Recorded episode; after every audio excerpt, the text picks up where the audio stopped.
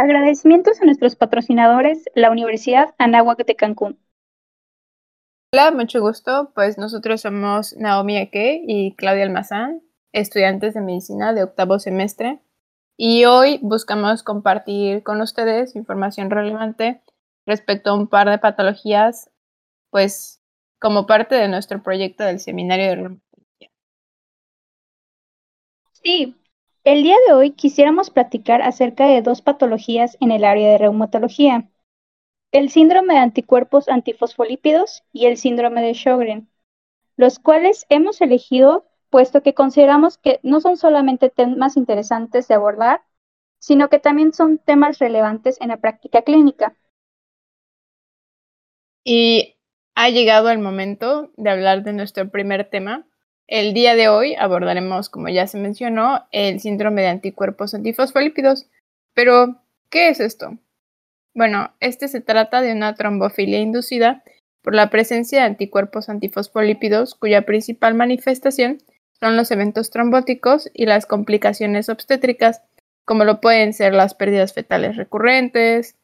Y bueno, los anticuerpos antifosfolípidos que están presentes son las anticardiolipinas, IgM e IgG, los anti-beta 2, microglobulina, IgM e IgG, y el anticoagulante lúpico. Claro, Claudia, pero también creo que es importante recordar dónde actúan estos anticuerpos. Las anticardiolipinas funcionan directamente contra las cardiolipinas, que si recuerdas, estos están presentes en las membranas celulares mientras que los anti-B2 están dirigidos a la glicoproteína 1. Esta es un factor de unión a la cardiolipina. Y por último, vamos a tener a los anticoagulantes lúpicos. Estos son importantes ya que van a prolongar los tiempos de coagulación. qué interesante recordar esos puntos. Ahora que ya sabemos las generalidades, hablemos sobre las manifestaciones clínicas, el diagnóstico y el tratamiento. Claro, dentro del amplio espectro de las enfermedades reumatológicas, es importante aprender a diferenciar los signos y síntomas para orientar el diagnóstico a este síndrome. En cuanto a la clínica, tenemos que las principales manifestaciones van a ser la aparición de trombosis, que puede ser tanto arterial como venosa.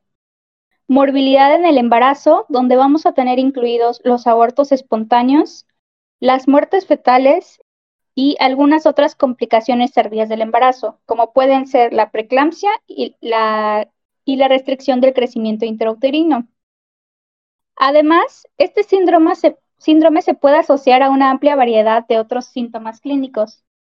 Es por eso vamos a dividir la clínica en frecuente, que va a corresponder al más del 20% de los casos, menos frecuente, que va a ir del 10 al 20%, inusuales menos del 10% y los casos raros que van a ser únicamente el 1%. Ok, dentro de la trombosis, la presentación más común es la venosa. Por otro lado, la arterial está asociada a mayor complicación y mayor tasa de mortalidad. De estos eventos trombóticos se van a derivar otras manifestaciones clínicas, como son el EBC y el ataque isquémico transitorio. En cuanto a la morbilidad obstétrica ya mencionada, va a estar asociada a complicaciones, pero la más común van a ser los abortos espontáneos menores a 10 semanas, la preeclampsia, la eclampsia, entre otros. Y también contamos con otras manifestaciones clínicas no trombóticas, como son la trombocitopenia, nefropatía, manifestaciones cardiovasculares, lívido reticularis, entre otras.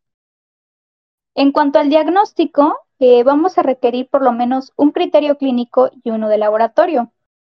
Los criterios clínicos van a dividirse en dos, la trombosis vascular y la morbilidad obstétrica. Dentro de la trombosis vascular tenemos que sea uno o más episodios clínicos de trombosis, ya sea arterial o venosa, o de pequeños vasos en cualquier tejido u órgano. Y dentro de la morbilidad obstétrica tenemos eh, a consideración tres cosas. La primera es una o más muertes inexplicables de fetos morfológicamente normales a las 10 semanas o más de gestación. Dos, uno o más nacimientos prematuros a las 34 semanas de gestación o antes debido a eclampsia o preeclampsia. 3. Tres o más abortos espontáneos consecutivos inexplicables antes de la semana 10 de gestación y excluyendo anormalidades maternas anatómicas u hormonales o alteraciones cromosómicas. Por otro lado, también tenemos los criterios de laboratorio. Tenemos el anticoagulante lúpico en plasma. Eh, estos va, va a ir acorde a lo establecido por la Sociedad Internacional de Trombosis y Hemostasia en dos o más ocasiones con un intervalo mínimo de 12 meses. Y también tenemos los anticuerpos anticardiolipina IgG o IgM en suero, plasma o con títulos medios o altos. Estos van a estar determinados por prueba ELISA en dos o más ocasiones con intervalo mínimo de 12 semanas. Y por último, los anticuerpos anti-B2GP1, IgM o IgG en suero o plasma determinados de igual forma por ELISA con intervalos, dos o más ocasiones con un intervalo mínimo de 12 semanas. Ahora, en cuanto al tratamiento, se va a dividir en tres. Va a depender si es una trombofilaxis primaria, secundaria o el tratamiento del evento agudo. Y básicamente el tratamiento se va a constituir de antiagregantes plaquetarios a dosis de 3 a 5 miligramos kilogramos días, heparinas y anticoagulación oral para evitar recurrencias. Y bien, bueno, ahora solo como un recordatorio breve, recapitulemos los datos más importantes de lo que nos acaba de comentar mi compañera Naomi.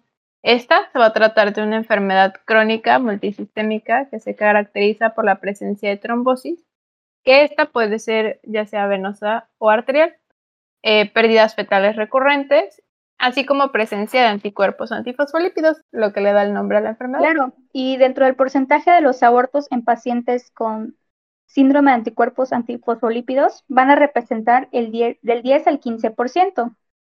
Eh, es decir, que cuando tengamos alguna paciente con abortos recurrentes, es importante pensar en esta etiología. Otro dato importante es que podemos tener SAF primario, es decir, que no está asociado a enfermedades autoinmunes, o secundario, que está asociado a enfermedades autoinmunes.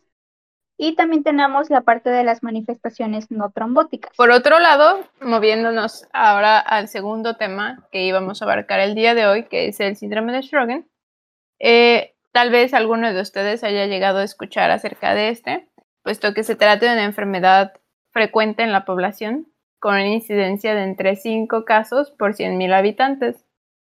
Y pues para todos ustedes que tal vez no hayan escuchado hablar de esto o para los que lo hayan hecho y aún tengan curiosidad acerca del tema, este síndrome es una patología autoinmune el cual genera una disfunción a nivel de las glándulas secretoras, especialmente caracterizada por la sequedad bucal y ocular que causa que es generada por esta disfunción. ¿Y qué es lo que ocurre en esta patología? Buena pregunta, Claudia. Mira, en realidad lo que pasa es que hay una infiltración por parte de las células linfocitarias en las glándulas exócrinas, las cuales estarán acompañadas de hiperactividad de los linfocitos B.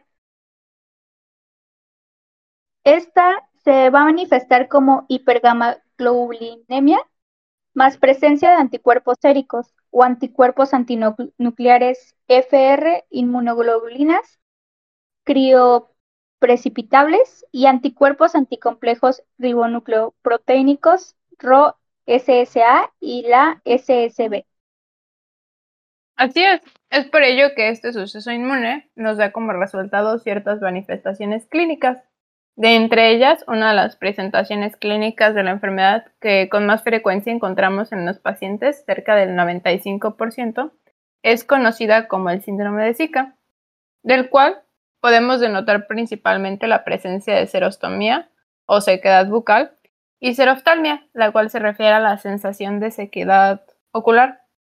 Los signos y síntomas que se pueden presentar en el área de la orofaringe pueden ser disfagia, adherencias de comida a la mucosa, dolor o molestia y dificultades al habla y la o la deglución que este más que nada es generado por la reducción del volumen de, de saliva producido.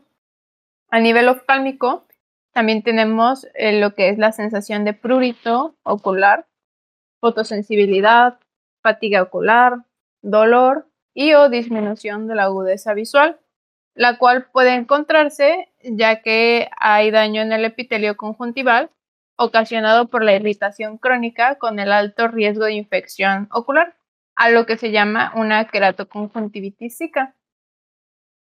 Otros de estos síntomas pueden ser la sensación de fatiga que puede aparecer hasta dentro del 70 al 80% de los pacientes, la ansiedad hasta en el 20%, la depresión cerca de un 40%.